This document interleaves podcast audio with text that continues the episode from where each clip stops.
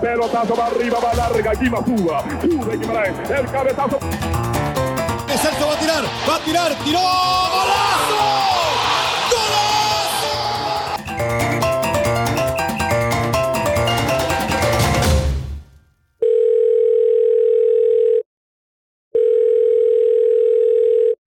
Hola, Chel, ¿cómo vamos? ¿Qué hay? ¿Qué dice, pa? ¿Todo en orden? Sí, todo bien acá. Tranquilo, viendo algunas situaciones, bueno, sobre todo que ya se definió la, la cosa ya en Colombia, ¿verdad? Ya, ya hicimos ya ahora sí un punto de aparte. La verdad fue, fue ha sido loquísimo, digamos, todas las, las manifestaciones que, que, se han dado después de eso, positivas. La verdad, me sigue dando sorpresas el, el, el fútbol.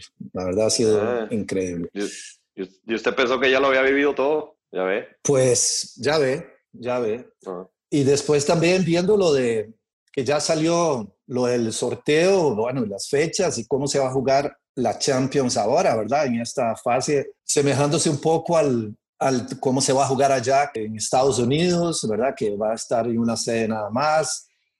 En Colombia se estaba hablando de, de jugar también en una sede, pero no lo creo tanto. Sí, el, el, el, el, fútbol, el básquet, creo que también va por las mismas. O sea, todo el mundo ahí concentrado durante. Va a ser como tipo torneo lo que van a tener. Sí, van, no, yo lo, lo, lo, veo interesante. Lo veo interesante, diferente. Y cuidado, cuidado. Todo el mundo está en el negocio. Y si eso resulta atractivo, cuidado cuidado. Yo veo que las cuestiones televisivas aumentaron un 13%, sobre todo fue lo que vi, en, no me acuerdo si en Alemania o en España, no sé, pero de, claro, es que es normal, la gente no puede ir al estadio, lo que hace va a ser ver el partido. Qué increíble, ¿verdad? Que, que al mismo tiempo el que empezó a pensar en esas cosas y lo llevó al mundo del tenis fue, fue un futbolista, fue Piqué, ¿verdad? Que cambió el formato de la Copa Davis.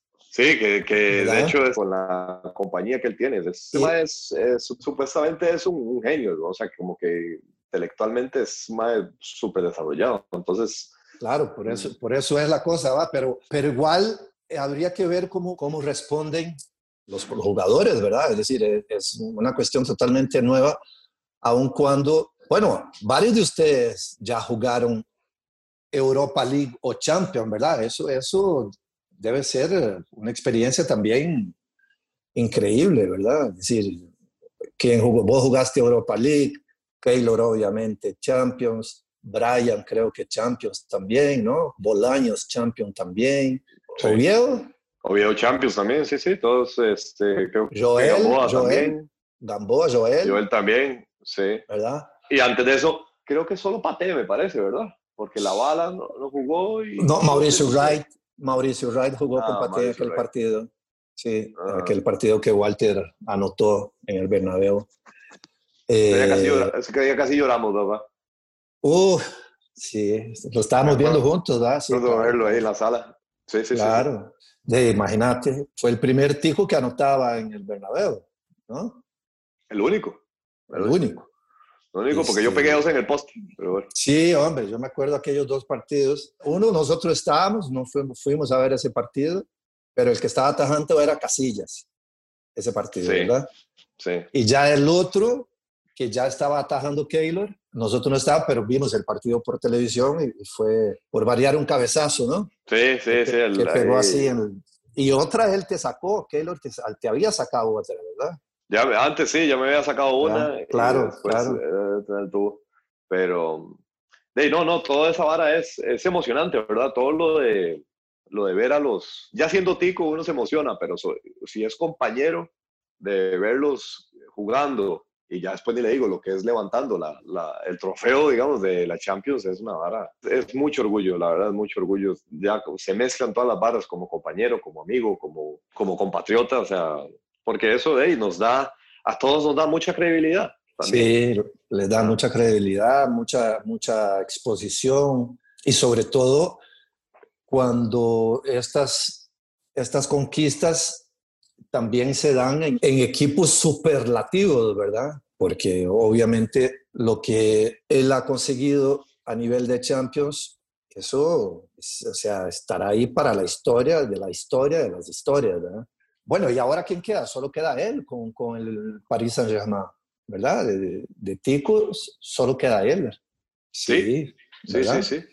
Entonces, bueno, este, obviamente habrá ahora que, que, ver un poco cómo es la dinámica del torneo como tal, ¿verdad? Porque es casi como un, bueno, lo que, lo que FIFA ha querido hacer, que era el famoso mundialito, ¿verdad? Todo, ¿verdad? En un periodo corto de tiempo, los mejores equipos de cada confederación en un lugar, pues ahora imagínate, los mejores de, de Europa en un, en, una en un solo lugar. Eso, eso puede ser muy, muy, muy lindo, muy, muy increíble. Sí. No, claro, y, cambiaron la sede de Turquía, la cambiaron para Portugal y lo que era en Polonia, eh, ahora es en Alemania, que es la Europa League, y creo que la, la, la femenina, eh, la Champions League femenina va a ser en, en España, en Bilbao concretamente, algo así.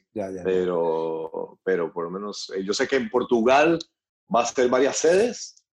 Se está hablando de Oporto, Guimaraes. Y, estoy. qué, loco, qué loco tener. Eso le iba a decir que es una ciudad con su que es ahí, son ahí cerca. Y creo que Lisboa la final, me parece.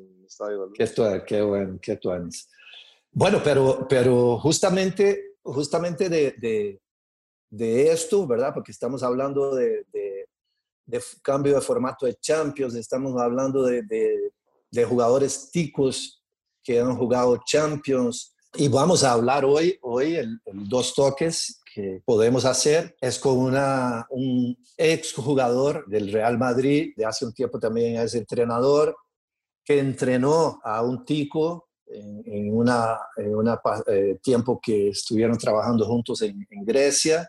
Perteneció a la Quinta del Buitre, que fue aquel famoso grupo del Real Madrid, que conquistó tantas cosas que se cansó de meter bolas para que Hugo Sánchez, centros para que Hugo Sánchez metiera goles.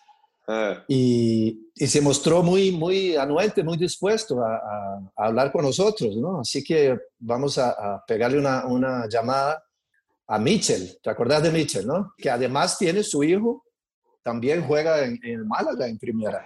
Ve las coincidencias de la vida. Entonces, otra cosa más para, para reaccionar. Sería bueno ahí preguntarle ahí varias cosas. Pero bueno, llamémoslo entonces. Vamos, vamos. Vamos a, a Mitchell, claro.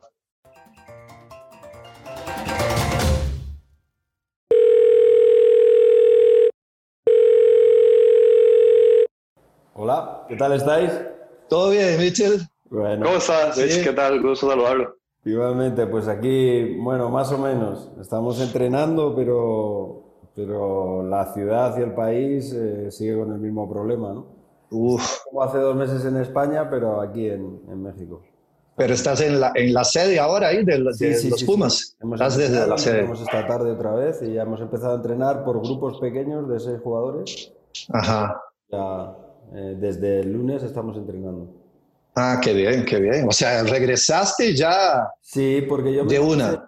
Claro, se, se, canceló el campeonato, yo, se canceló un jueves, yo el sábado me marché a España porque solo había vuelo ese sábado y a los 15 días regresé, con lo cual fui a España, estuve 15 días en cuarentena también, ido de casa a casa. Sí, sí, sí, bueno, seguiste teniendo las reuniones virtuales, pero en España. Eso es, eso es.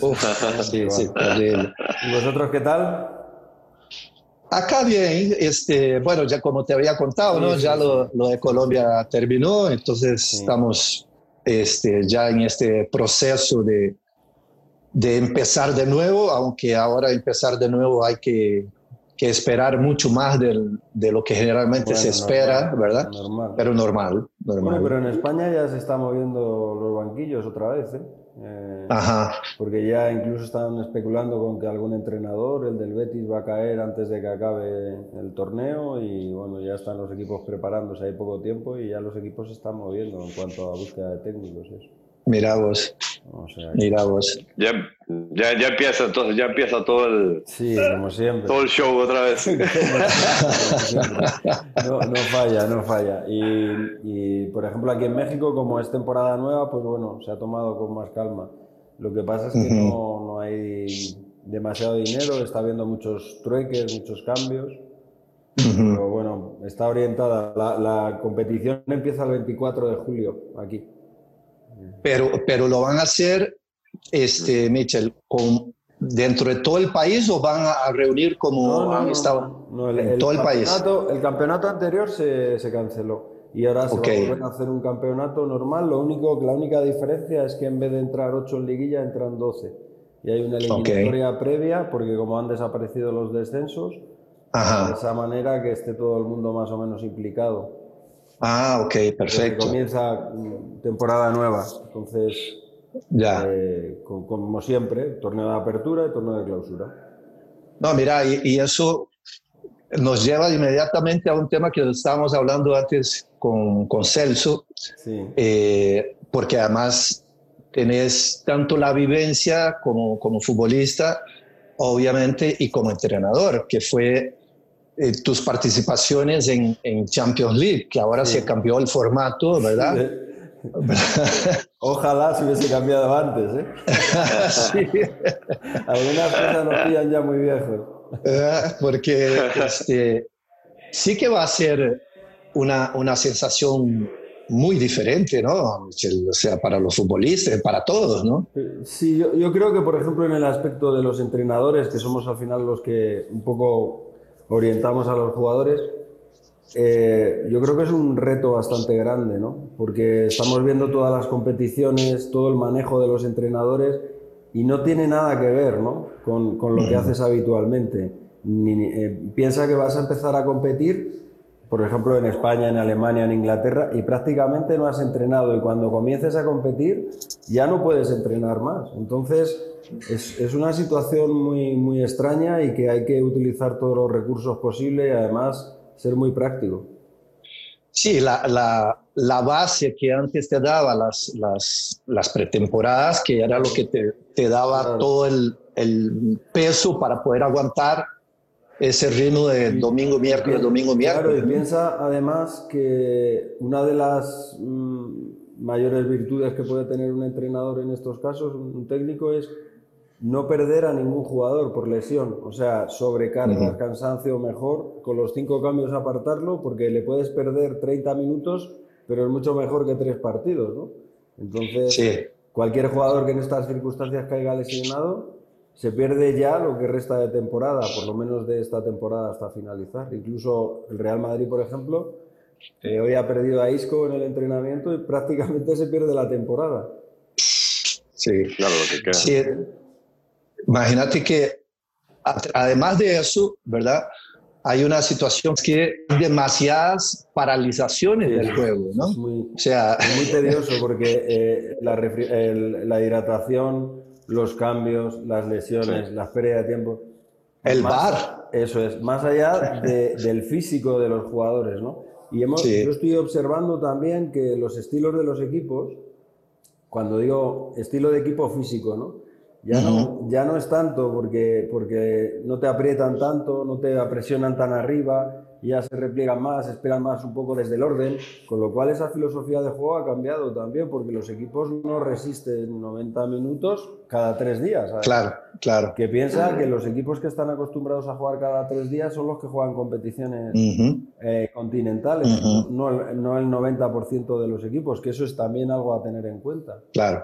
Y, y... sobre, todo lo que yo he visto también, eh, mister, también por ejemplo, los equipos que son los que los llamados a ser protagonistas dentro del juego y que llevan la batuta del juego, también hay muchísimas imprecisiones, mucha imprecisión, mucho error no forzado, como se dice. Pero piensa una cosa, es una cosa, Celso, que los equipos más dotados técnicamente, por el contrario, los grandes equipos están acostumbrados a entrenar menos. Y sin embargo han tenido que tener un periodo largo de, de adaptación sin competir, que tú sabes que esos equipos eh, digamos, entrenan compitiendo. Y no ha sido así, con lo cual es un escenario nuevo también para ellos. O sea, es, no vamos a decir que es otro deporte, son otras perspectivas indudablemente nuevas. y que no se convierta en ese otro deporte, ¿no? Porque... Esperemos. Ah, ¿Verdad?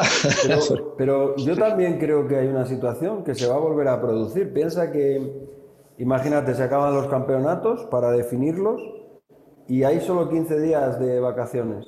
Y luego no vas a empezar con otra pretemporada. Tienes que mantener una continuidad. No sé si eso ¿cómo se va a ver reflejado en el campeonato siguiente? Como que es una montaña rusa, ¿no? De repente has parado tres meses, cuando vuelves compites rápido y tienes que volver a pararte, a detenerte, y luego, ¿qué ocurre, no? ¿Cómo afrontas el primer día de entrenamiento de la nueva temporada cuando prácticamente no has acabado la anterior, ¿no? Entonces, claro, claro. los sistemas de entrenamiento, la, porque ya luego viene más o menos la normalidad a partir de septiembre. Pero hasta ese momento yo creo que va a haber una situación y va a ser fundamental para mí eh, eh, la vuelta al entrenamiento después de finalizar las competiciones. Sí, indudablemente, indudablemente, porque inclusive hay, hay esa vuelta sobre todo acá en, en, este área que ahora estás trabajando, que es con CACAF, pero en Comebol también, en algunos países es parecido, eh, vienen después de las Navidades y el Año Nuevo. ¿verdad? Que mm. con, con, con, lo que ya sabemos lo que, que, sucede, ¿no? Sí, eh, porque en, ustedes cuando retomaban, bueno, tú, Celso, los que han jugado allá, eh, retomaban después de Navidades, y, pero retomaban el mismo torneo. Eso es, ¿verdad? Eh, Aquí era otra cosa. no, es, no es, es, otro tipo de cultura, lógicamente, para la vuelta, la vuelta al trabajo. Y si te das cuenta, lo, lo, que se preveía en cuanto a clasificación de los equipos, fundamentalmente por la parte de abajo, eh, a veces los equipos eh, tomaban como en estas últimas jornadas como estás jugándote el descenso, la situación complicada y como que tres puntos tienen que ser suficientes o necesarios, ¿no?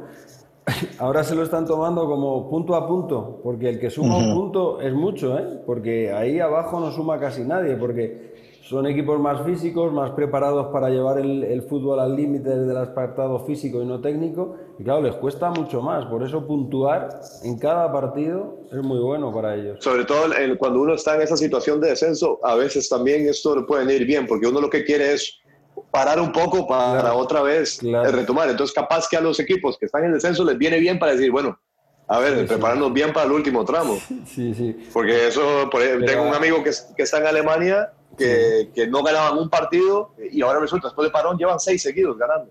Sí, sí, sí, Por ejemplo, a ellos les ha venido muy bien. Pero, hay, pero por contra, los otros equipos, por ejemplo, en España, la, la segunda división, eh, o en la primera, eh, casi los de abajo no están puntuando, ¿eh? Y el que consigue un punto lo mantiene, ¿eh? o sea, lo mantiene en distancia porque puntuar, puntuar, puntuar, parece que no, pero si al, con normalidad es muy difícil hacer tres puntos, ahora es prácticamente imposible en la parte, en la parte de abajo. Entonces, eso también hay que valorarlo porque es importantísimo. Ahora, Michel, que Celso tocaba de este, de este compañero que está, creo que es en el Bochum, ¿no, Celso? Este, sí, sí, Bochum, segundo. Gamboa, que fue lateral derecho de ellos. Eh. Y a mí me ha impresionado porque toda esta generación de ellos, de, de Celso y ellos, después de Brasil 2014, tuvieron entrada a muchos, a muchos mercados de fútbol y sobre todo ahí en Europa en grandes ligas, ¿no? Sí. Y varios de ellos, hubo un momento que lo hablábamos antes con Celso, que hubo cuatro, estaba Keylor en Real Madrid, Celso en Deportivo, sí. Campbell, que había sido jugador tuyo allá. Está ahora aquí en León, que ha acabado el eh, contrato, sí. ¿Verdad? Que estaba ya en, en Villarreal, Villarreal, ¿verdad? Que estuvo en Villarreal. Real Sociedad, en Betis. Real Sociedad y luego Duarte, el defensor que primero fue de español y ahora está con Levante, ¿no? Eso, después de esta, o de esta experiencia que vos estás teniendo ahora acá en, en CONCACAF y específicamente en México, el hecho que vos tuviste, obviamente, a, a, Hugo, a la par tuya que te cansaste de ponerle pase gol a, a él, ¿te, ¿te, causó alguna impresión que, que hubiera esa, esa, esa cantidad de jugadores de este lado, de Costa Rica, en no, fútbol dale. español? Para mí es algo que yo tengo, es una conversación muy recurrente, ¿no?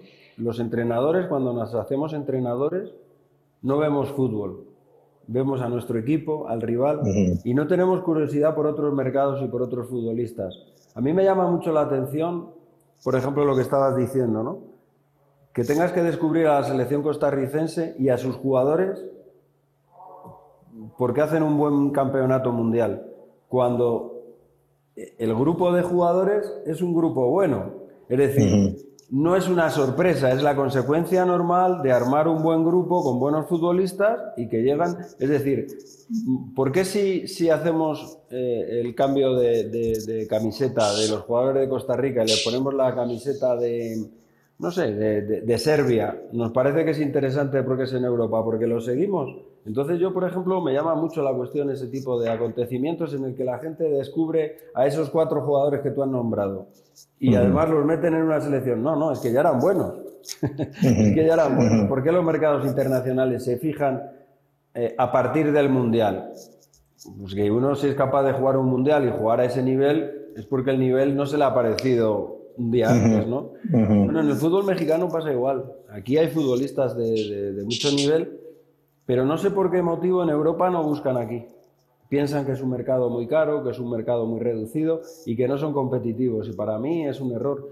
Eh, yo si algún día soy director deportivo, lo que estaría preocupado es por buscar jugadores independientemente del mercado en el que se muevan. Y yo como entrenador eso es lo que hago. Yo casi todas las tardes me dedico a ver fútbol no fútbol del rival con el que voy a jugar o fútbol del rival, del fútbol que conozco, ¿no? La Liga Española, la alemana, inglesa, que eso no hace falta que nos guste para verla, sino otros muchos futbolistas que hay en otro montón de sitios que son útiles. No, no puedo esperar cada cuatro años a ver un mundial. Para mí no fue una sorpresa los resultados de Costa Rica en los últimos acontecimientos, porque luego jugador por jugador y como grupo ves que tienen nivel. Sea, no, no me sorprendió que Keylor triunfase en el Real Madrid. No me sorprendió. Entonces... Pero te sorprendió más la mentalidad de él para soportar ese nivel de competitividad que, que, exige un equipo como el Real Madrid, o además de eso, sus cualidades eh, técnicas. Sus cualidades, eh, ya cuando vino al Levante, ya las tenía. Y cuando ha ido al Mundial, ya las tenía. Entonces, el tema es eh, intentar tener imaginación para decir, bueno, este tipo de jugadores encajaría en este nivel. Sí, obviamente solo te queda verlos competir. Eh, pero cuando los ves competir, entiendes perfectamente que es una consecuencia lógica de lo que tienen como cualidades de futbolista. Aparte, yo creo que ya debe desaparecer el, concepto de, fútbol eh, que dependiendo de, de, la región del globo en el que te muevas, tienes nivel o no para jugar en uno u otro equipo. Cada vez es mucho más. Yo ahora cuando empezó la liga alemana, la hemos vuelto a ver y te das cuenta que hay menos alemanes que norteafricanos, africanos, mezcla de etnias, mucho turco, mucho portugués. Entonces, yo creo que hacia eso hay que ir, ¿no? Y hay que, hacia eso hay que trabajar. La adaptación en términos de, conceptos, de, ritmo de juego, eh, con lo que traías de, tu experiencia en diferentes lugares de, Europa, ¿cómo te has sentado, cómo lo has vivido ahora ahí con este ambiente en México? Bueno, yo, nosotros lo que hemos intentado por todos los medios es eh, adaptarnos al medio, pero no dejarnos llevar por el medio. Es decir, nosotros aquí son muy característicos los rasgos, los, los datos físicos por la altura, por tal. Bueno, nosotros lo que hicimos fundamentalmente para armar el equipo con nuestra idea es eh, qué datos existen en el fútbol mexicano, datos físicos para empezar a trabajar con ellos, eh, hasta dónde llegan esos datos físicos los equipos buenos y los que son campeones y te das cuenta que son casi idénticos a los datos que, hay en Europa de los equipos buenos. Bayern de Múnich, Chelsea, Liverpool, Real Madrid, Barcelona. Entonces el tema es crear un sistema de entrenamiento que te haga eh, llegar a alcanzar ese nivel. Eso por una parte, adaptarlo también a, la idea del juego que tú traes y con los jugadores que tienes. Y yo creo que en ese sentido hemos conseguido, por ejemplo, en un equipo como Tumas, algo que, que era insólito, ¿no? que tenemos un, promedio de que cada jugador en entrenamientos y en partidos hayan subido eh, un 30% el rendimiento de distancias, de, esfuerzos, etcétera, etcétera. Y eso también se traduce en el juego, porque los sistemas de entrenamiento también, no voy a decir que sean novedosos, porque puede sonar como presuntuosos, pero bueno, Celso sabe cómo se entrena en Europa, a qué nivel de concentración, de esfuerzo, de exigencia, y lo hemos traído aquí. ¿Por qué no era tanto aquí, en el equipo en el que nosotros podíamos estar? Porque a veces repetir esfuerzos no se podía por el tema físico. Entonces, si tú adecuas el tema físico, eso te lleva a mayor concentración, mayor exigencia, mayor esfuerzo y mayor rendimiento. Y eso, dentro del equipo en el que nos estamos, nos está dando resultados. O sea que es bueno traer tu idea, pero es magnífico también eh, adaptarse lo más rápidamente posible a, en el medio en el que... Bueno, que, es lo que nos pasa a los futbolistas al final. Nosotros cuando vamos hacia el otro lado llevamos nuestra idea de cómo jugar, pero tenemos que adaptarla realmente a lo que es el, el, ritmo o lo que quiere eh, el técnico. Pero los buenos, los buenos os adaptáis. Que eso lo traslado a la, a la cuestión anterior. Eh, cuando tú ves a la selección costarricense o ves a la selección mexicana, ves que hay muchos futbolistas que tienen un bagaje importante y que han sabido adaptarse a la liga española, a la liga turca, a la liga francesa, con lo cual ahí estamos hablando de futbolistas. Apártate de las banderas o de los prejuicios que tienes sobre ese tipo de jugadores y vas a ver que son futbolistas buenos, porque eh, Celso, yo no te he visto a ti jugar mal en ningún equipo. Y si me dices, ¿qué haría Celso en el Real Madrid o en el Barcelona? Hacer su trabajo y hacerlo bien porque conoce el juego, es un buen futbolista y aparte se adecuaría a, los, a la situación física, porque no creo que los costarricenses tengan un corazón más pequeño que los españoles o que los alemanes, ¿no? Para, repetir esfuerzos. Se trata de entrenar, ¿no? Y nos lleva, como es normal, ¿no? Nos lleva un tiempo adaptarnos a ese ritmo, pero ya después de eso ya creo, que, sí. Lo malo sería que te adaptases, pero no rindieses, porque entonces no, estaríamos hablando de que tienes nivel suficiente, pero no es el caso. No es el caso, porque todos estáis teniendo carreras, eh, en los últimos 15 años, todos estáis teniendo carreras importantes y jugando en diferentes equipos. Que cuidado, eh, el éxito del fútbol no es jugar en el Madrid o en el Barcelona solo, ¿eh? eso, es, eso es muy importante. Nos pasa a los entrenadores igual. Claro, claro, claro, claro. Porque hay, hay un caso que también lo hemos, lo hemos conversado, que es un jugador que ahora inclusive está ahí en México, ¿verdad? Pero que vos le sacaste un, rendimiento superlativo, ¿verdad? Que yo creo que fue de la, una de las mejores versiones que hemos visto de, de Joel Campbell cuando estuvo con ustedes allá en Grecia. Eh, ¿a, qué lo aducís? Es decir, ¿cómo fue el, acercamiento tuyo después de, ver ese potencial que tiene eh, este muchacho, ¿verdad? Para sacarle el jugo. Alexandre, ya tenemos edad para ser padres de los jugadores. Sí, claro. Entonces, yo, yo, tengo hijos, uno de 29 y otro de 32. Es decir, cuando yo me dirijo a los jugadores, les hablo como si fuesen mis hijos, ¿no? A veces no me creen también, ¿no? Pero yo, una de las cosas que veía en Joe es que tenía muchas condiciones, pero a todos los equipos que había llegado, porque su carrera desde bien jovencito era muy conocida, ¿verdad? Fichó en el Arsenal y, yo creo que, el error que hubo con la carrera de, de Joe es que todo el mundo pensaba que era un fracaso no jugar en el Arsenal. Insisto, ha hecho una carrera y está haciendo una carrera magnífica, magnífica. Y yo lo que dije es, yo cuando llegas a los sitios, parece que llegas como el último de la fila. Y lo que nosotros tenemos que tratar es de que seas el jugador que tienes dentro, protagonista. Es igual, era un equipo de Grecia, pero fue protagonista también en la Champions. Entonces, de repente apareció, no apareció, era el jugador que sabíamos. ¿Qué pasó? Que se convirtió en un líder y en un jugador referencia para nosotros. Es más, con toda honestidad le digo, no he visto a, Campbell jugar mejor que como jugó con nosotros. Claro.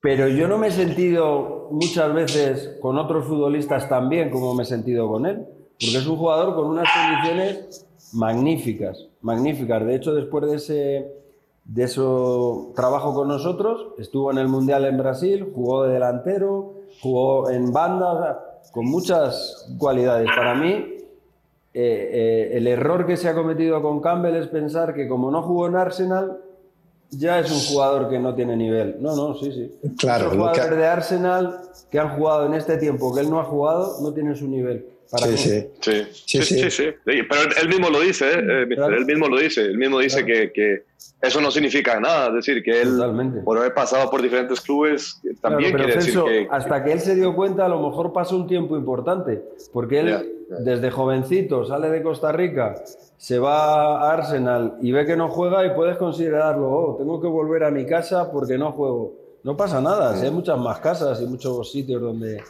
eh, te puede ir bien, ¿no? Entonces, yo creo que, no sé si, si yo hubiese jugado dos años en el Arsenal, si le hubiese ido tan bien como jugando en todos los equipos que ha jugado, ¿no? Y lo que ha demostrado. Pero me acuerdo en, cuando yo estaba en la China, entonces vienen los, los, los, agentes, ¿no? Y con lo que nos pasa, ¿verdad? O sea, aquí hay, están todos estos cracks. Entonces llegaron varios de ellos eh, y me enseñaba fulano, mengano y unos, y unos delanteros con una potencia. En los highlights, ¿no? En los highlights, ¿no? Y aquí allá. Y yo le decía, pero yo aquí estoy viendo estos highlights y he visto que han tenido cinco o seis opciones de gol y, y, no te han metido ninguna. Claro. No, no o sea, al final de cuentas, Michel, nosotros sabemos bien, si tienes, si tienes un, un portero de calidad, y si tienes un 9 que, que, te meta los goles, ya el 50% de nosotros ya, te, ya, te salen menos canas. Ya te salen no, pero ¿sabes qué pasa? Eh, ahora el fútbol más tecnológico va mucho a las estadísticas, ¿no? Cuánto corre un jugador. Lo que no se paran a pensar es si corre bien si corre los metros precisos, si corre para atrás y para adelante. Si, eh, ahora mismo el fútbol sin organización es, mucho más complicado, eh, sin preparación física, porque yo vengo de un fútbol en el que el talento técnico era muy importante, pero ahora los futbolistas físicamente son unas bestias, entonces hay que, estar, hay que estar preparados. Y yo lo llevo tan fácil como cuando la gente dice, no, pero cualquiera podría jugar teniendo condiciones, cualquiera buen futbolista en esa época podría jugar ahora. Digo, no lo sé, porque pongamos un ejemplo ventajista para mi, para mi argumento. Yo creo que Ronaldinho era un jugador descomunal. Se le acabó el físico y ha tenido que retirarse, pero de manera prematura. Entonces eso habla de cómo es el fútbol hoy en día. No solamente tienes que tener condiciones, sino que además tienes que aplicarlas, porque si no, tienes poco futuro. Y también que es mucho de hábitos, ¿no? También ahora más que nunca todos los hábitos de entrenamiento, de comida, de descanso, todo eso, al final es... eso es buenísimo. Ah. Eso, eso se pone a vuestra disposición y, ah. no tiene que ser eh, el entrenador el que vaya detrás de vosotros, porque Celso, tú lo sabes bien, tú tienes 32, ¿no? Sí.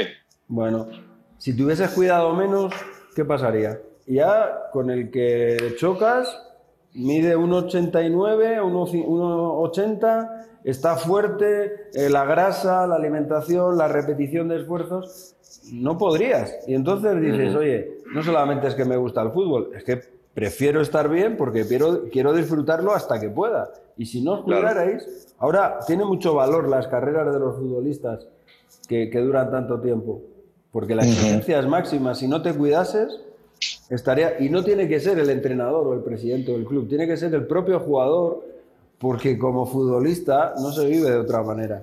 sí, sí, Y no hablo tanto de ganar dinero, de, no, todo en general, yo se lo digo mucho a mis jugadores.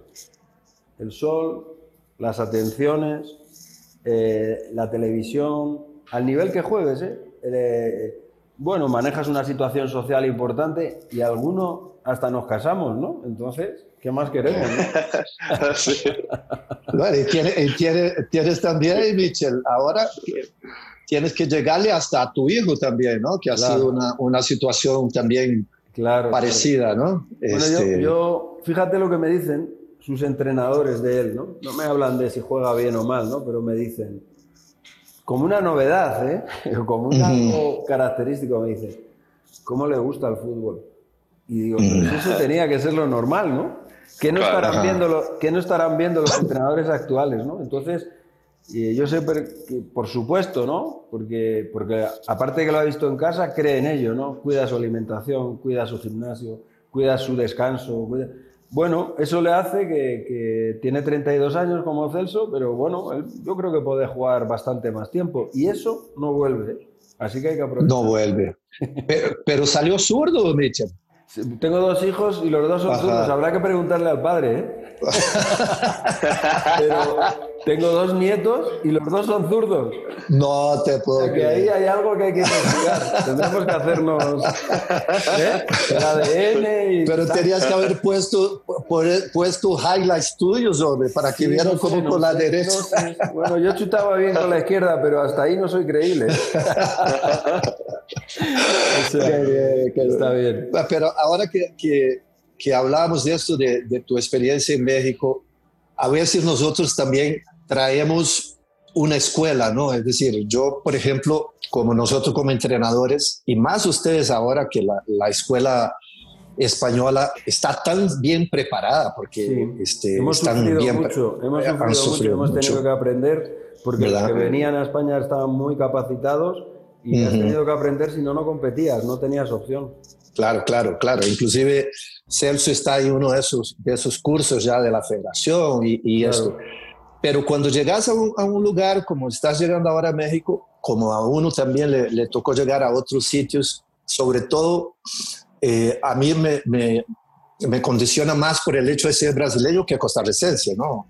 Este, entonces, cuando, cuando llegué a Colombia y preparaba los, los entrenamientos y hacía cosas y estos, muchos me decían, pero, profe, esto, esto no es escuela brasileña, ¿no? Claro. Eh, vos ahora estás llegando ahí y, y tenés además, no, no, sé cómo fue la experiencia, porque al final nosotros dependemos también, Michel, lo sabes muy bien, de lo que los jugadores transmitan a otros jugadores cómo sí. era cuando trabajó contigo, ¿no? Ustedes tuvieron, por ejemplo, a Paco Gemes estuvo hace poco en Cruz sí, Azul, sí. ¿verdad? Entonces vos llegás ahora a Pumas y quieras o no, o tenés un eco ahí sobre ruido, sobre... Sí, pero yo creo que hay dos razones fundamentales.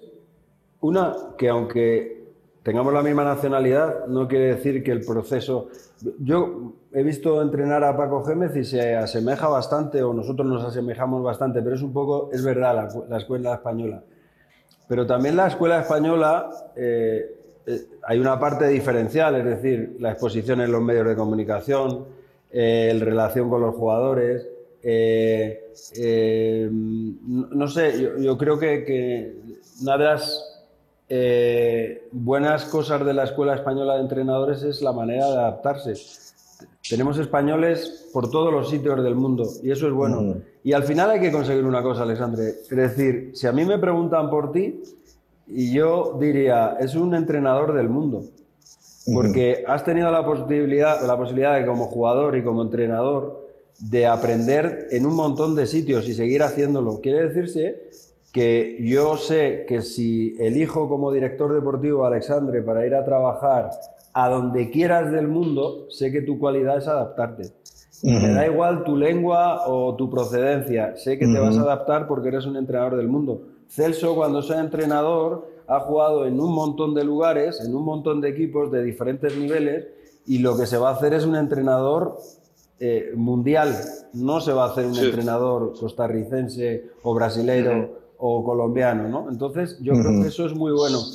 Y tiene que ver fundamentalmente con la adaptación que tenemos cuando llegamos a los sitios. A mí mucha gente me dice, siendo españoles, siendo la misma escuela, uh -huh. no tienes nada que ver con Paco Gémez. Y le digo, bueno, ni físicamente, ¿no? Pero eso eh, no Aparte, Paco, era defensa, ¿no? Paco era, era defensa, central, ¿no? defensa Era central, central ¿no? Sí. Pero fíjate, él era defensa, yo, soy, yo era centrocampista atacante y tenemos un concepto muy, muy, muy similar del juego de ataque y sin embargo yo tengo un concepto mucho más firme del trabajo defensivo. Yo creo que mis equipos uh -huh. Tienen un, componente más, no voy a decir defensivo, pero más de organización defensiva. A mí si me dices, ¿por dónde quieres empezar el equipo? Tú decías antes un goleador y un portero. Yo te digo, lo primero que miro de los equipos son los dos centrales.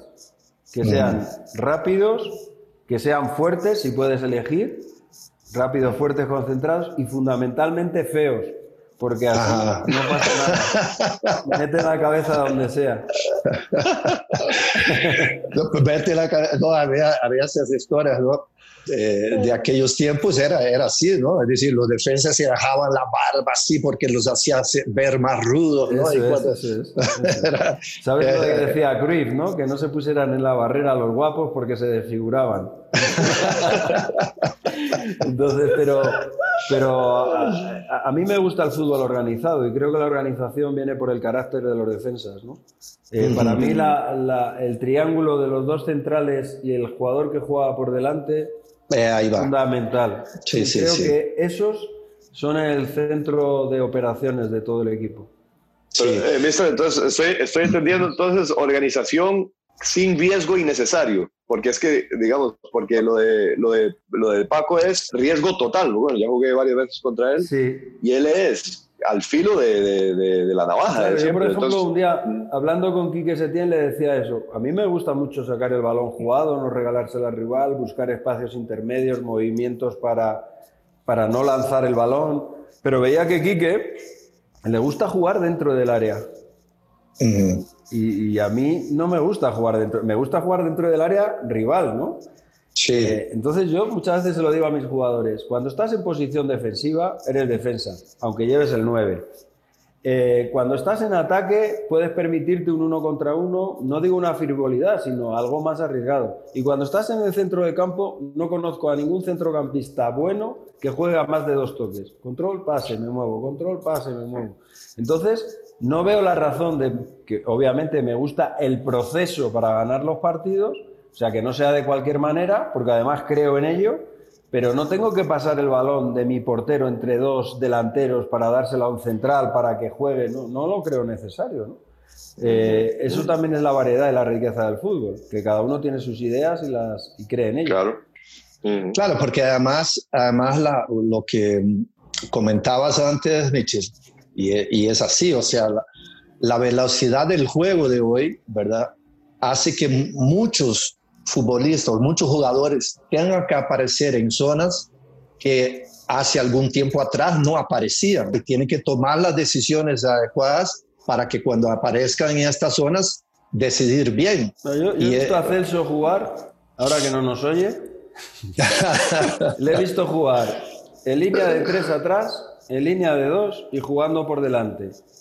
¿Por qué siempre su rendimiento es un rendimiento estable? Porque conoce el juego. Porque Celso, sabiendo que juega en línea de tres, a veces con la selección, o en línea de dos, o, por delante, su juego es siempre lo mismo. Él sabe que tiene que dar, mover el balón, hacer jugar a sus compañeros o despejar. Eso es conocimiento del juego. Y eso, por ejemplo, yo creo que es una de las obligaciones de los entrenadores hoy en día eh, hacer que nuestros jugadores reconozcan el juego, porque si no, no tienen interés por conocerlo. Claro, eh, no es que yo, mire, yo juego muy bien, me gusta hacer recortes en el área mía. No, es que no, eso no es jugar bien al fútbol, eso es otra cosa. Claro. Y, eh, bueno, yo, sí, yo me di cuenta de eso por unas cualidades físicas, es decir, que no podía llevar a cabo. Entonces, mi herramienta era conocerme a mí mismo y decir, no, aquí mi juego es esto, es mi fortaleza. ¿Tú eres un jugador lento o rápido? Yo digo de rápido, en la, en la, decisión y en el pase. Eso es, eso es. A eso me refería antes. Claro, si te digo, mira Celso, te voy a poner de media punta por la derecha y me dirás, vale, vale, fenomenal, no me pidas que sea el mejor. Y aún así, sabrás jugar. Mm. Por eso, volvemos al principio. Cuando la gente hablaba de Costa Rica, ¿cómo lo analizaba? ¿Lo analizaba bajo la bandera que veníais o bajo el nivel de futbolistas que teníais? Porque claro, eh, eh, lógicamente había muchas cuestiones en el juego que eran muy interesantes. Por eso hicisteis lo que hicisteis. Y por eso habéis tenido la carrera que habéis tenido. Antes de ese mundial y después. Ahí también está un poco lo que, lo que hablábamos anteriormente, ¿no? Es decir, para que el jugador pueda rendir como nosotros entrenadores queremos, obviamente tiene que haber una, un escogimiento del director deportivo o de aquel caso, porque si no, pasa que muchas veces muy buenos futbolistas, y, en tu época, yo en mi época, vimos pasar cualquier cantidad de jugadores que uno decía, pero este, ¿por qué no dio el salto, no? Eso es. Eh, Eso es que porque, se llama- claro, en mi época eh, eh, decían el futbolista de los jueves, ajá, porque era... O sea, yo, yo, por ejemplo... los colectivos lo hacían los jueves también allá. Claro, claro, Sí. entonces, de sí, repente es decía, Universales. ¿Qué, qué- qué jugador, ¿no? Uf, usted, ¿Por qué no juega? A, a mí, por ejemplo, Yalmiña, cuando fue al Depor, Ujú. Para mí una condición de futbolista, como condiciones increíbles, nunca fue un jugador rotundo, nunca fue un jugador definitivo. En, en- repasando su carrera en el Deportivo de La Coruña, jugó muy bien, jugó muy bien, pero nunca tuvo una gran regularidad. Jugar muy bien fue un año. Con esas condiciones tenía que haber jugado bien 10 años. Entonces, claro, todo eso tiene que ver también con lo que le rodea, con la vida del futbolista, con cómo son los entrenamientos. Porque claro, él viene a Coruña, pero sigue con su mentalidad brasilera. Entonces, todo eso les hace que, que parezcan peores siendo muy buenos. Pero ¿cuánta cantidad de futbolistas hemos visto así? Oh, sí, sí, sí, montones, montones. Y eso también es una parte importante del juego, del fútbol y del conocimiento del juego. Porque yo, yo nunca he entrenado a un equipo, bueno, tengas el, el 60% de los partidos ganados aunque te equivoques. O sea, eh, con jugadores de gran nivel, con jugadores técnicos, con tal. O sea, yo pertenezco a esa clase de entrenadores, como somos el 90%, que tiene que buscar los mejores recursos de los futbolistas. No me puedo permitir jugar con 10, no puedo, lo siento. No puedo. Entonces, el que no lo hace, tendremos que buscar, porque al final es rendimiento, Alessandro, ya lo sabes tú. Claro, claro, no, indudablemente, indudablemente.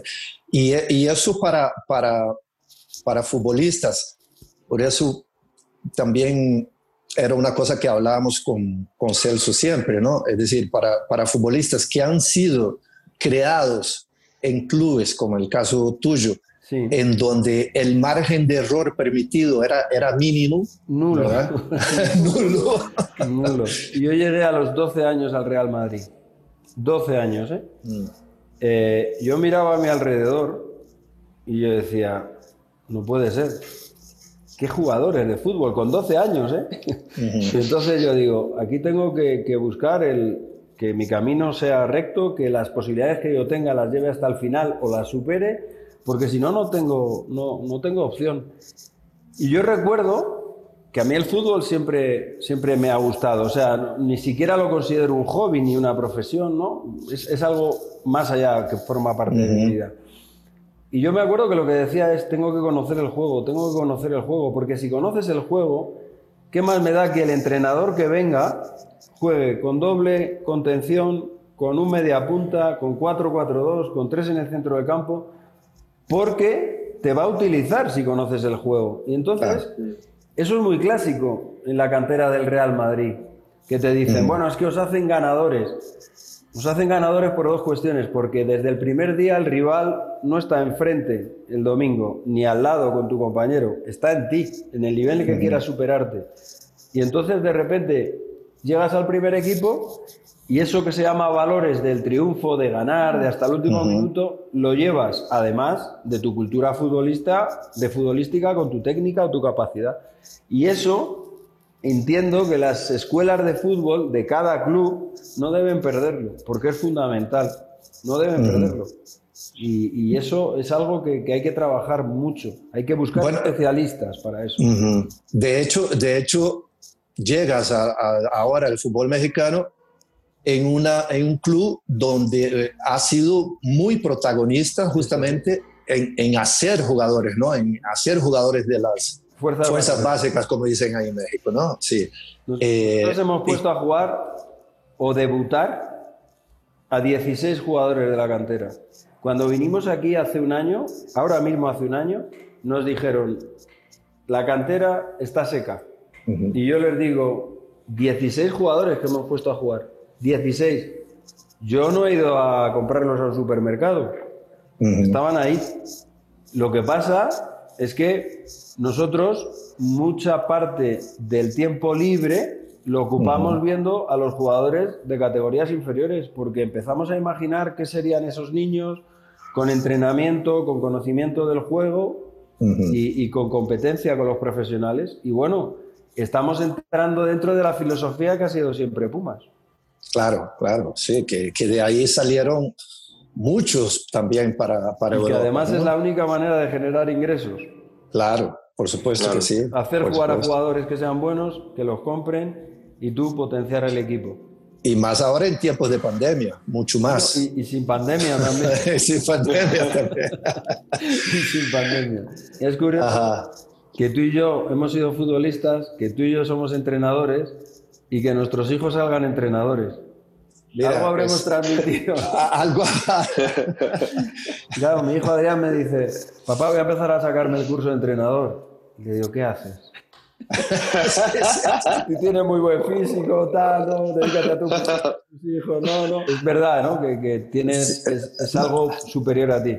Hay, hay dos prioridades ¿no? nuestras. La primera, cuando comienzan a jugar, estudia también. ¿No? Eso, eso. Estudia también. eso. Y luego cuando ya van llegando a estas edades y que están hablando, bueno, estoy llevando el curso. Sí, y, sí. empieza uno. Eh, En nuestro caso es primero, primero la experiencia y luego los libros. Sí, sí, sí. Es al revés que todas las profesiones.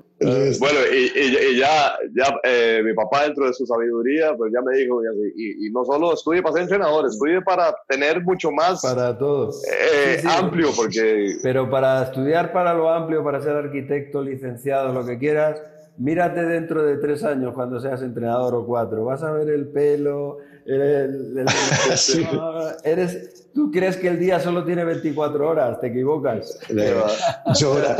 Michel, encantadísimo. Muchas gracias por esta charla, me lo he pasado genial. Ya, qué bueno, qué bueno. Así Y ya que- yo sé que la hora de México para comer es muy parecida a la de España, así es que ¿qué hora ya, es? Ah, ya va bueno, tocando, sí. ¿no? No, no te preocupes. Un gran abrazo, Michel. Un Muchos abrazo éxitos. ¿ah? Mucha suerte. Muchas gracias. Que vaya muy Muchas bien, gracias, Luis. Turquía. Que vaya bien. igualmente, puede que vaya muy bien chao. por ahí. Encantado. Chao, nos vemos. Chao, Un chao. abrazo, chao, gracias. Bueno, ahí, eh, pasa lo de siempre, ¿no? Cuando, cuando estamos, nos reunimos gente de, de fútbol, el dos toques se convierte en tres toques y en, en- en el amague por un lado y sigo por otro.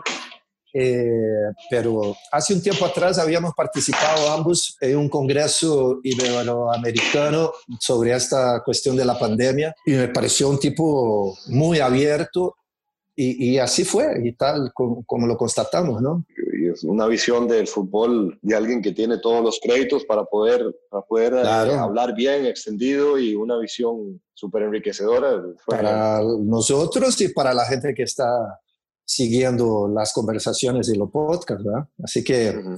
Total. Eh, nada, buena cena para ustedes ahí. Y acá vamos a entrarle a un Rice and Beans que ayer Jervis Drummond me hizo llegar. Ah. Te- nada Así más que- dígame que va a comer, no tiene que decir. no hay problema. Provecho, Chel, que les vaya bien. Bueno, pa, noches. ok, igualmente. Nos vemos. Adiós. Ok, chao. Chao.